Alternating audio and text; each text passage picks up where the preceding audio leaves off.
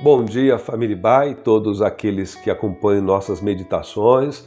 Aqui é o pastor Natan Carvalho e você está escutando o devocional diário da Igreja Batista, Avenida dos Estados, aqui em Curitiba, Paraná. Hoje é segunda-feira, dia 12 de julho de 2021. Iniciamos na semana passada uma série de meditações a partir do tema da fé. Meditações baseadas no livro de Hebreus, especificamente ali no capítulo de número 11. Essa semana vamos prosseguir, ainda refletindo sobre este tema, e por isso convido você para escutar a leitura do verso de número 6 de Hebreus, capítulo 11, onde nós lemos: Sem fé ninguém pode agradar a Deus, porque quem vai a Ele precisa crer que Ele existe e que recompensa os que procuram conhecê-lo melhor. O professor escocês Thomas Carlyle escreveu certa vez: O homem que não tem o hábito de adorar não passa de um par de óculos por trás do qual não há olhos. A ideia dessa declaração é de que a função primária, mais elementar, uma delas, do ser humano é adorar alguma coisa. Quando essa disposição de adoração não está direcionada para Deus, nós iremos direcioná-la para qualquer outro ser ou coisa. Pode ser uma pessoa, pode ser até um sentimento, uma mágoa, pode ser um vício, pode ser uma coisa, até uma ação, uma causa, um sentimento, enfim, que vai dirigir nosso tempo, que vai captar a nossa atenção, que vai sugar os nossos recursos e que vai sim, então, sequestrar a nossa adoração do nosso coração e que deveria ser direcionada somente para Deus.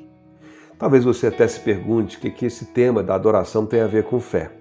Ora, tem tudo a ver, porque adorar é agradar, e o texto claramente nos diz que sem fé é impossível agradar a Deus. E você então pode entender que sem fé é impossível adorar a Deus, porque adorar é agradar e não existe a mínima possibilidade de um relacionamento pessoal, portanto, com Deus, sem agradá-lo, sem adorá-lo, portanto, também sem fé.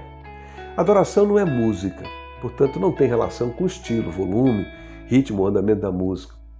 Deus não é tocado por um estilo por uma tradição de adoração que nós escolhemos, mas pela paixão autêntica da nossa disposição de adorá-lo. E para tanto é preciso crer então que ele existe e que então a partir desta crença é, possamos experimentar sua presença real. E isto, isto é fé. Eu, deixa eu dar um exemplo para você. Não sei se você sabe, eu sou natural do estado do Rio de Janeiro e se você não conhece o Rio de Janeiro, fique sabendo, existem praias maravilhosas lá.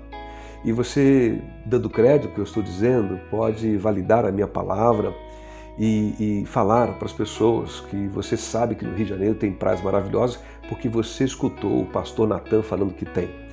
Mas uma outra coisa completamente diferente será se você mesmo viver a sua experiência e for ao Rio de Janeiro algum dia, para a região dos lagos ou ali para a região de Angra dos Reis e procurar essas regiões de praias e experimentar então a areia do mar, a água molhando os seus pés, ouvir o barulho das ondas. Que sua crença depende de uma experiência para que ela seja aperfeiçoada. Você entende? É disso que eu estou falando quando falo das praias e quando falo aqui da fé e da adoração.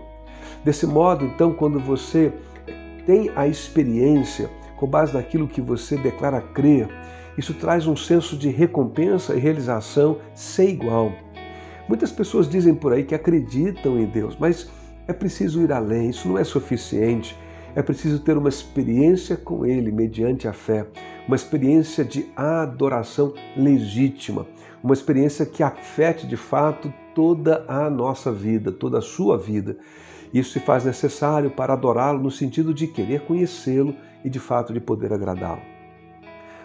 Pastor Eugene Peterson escreveu uma paráfrase da Bíblia e ele então escreve o texto de Romanos capítulo 8, verso 7 com as seguintes palavras: Direcionar o foco para si mesmo é o oposto de se concentrar em Deus.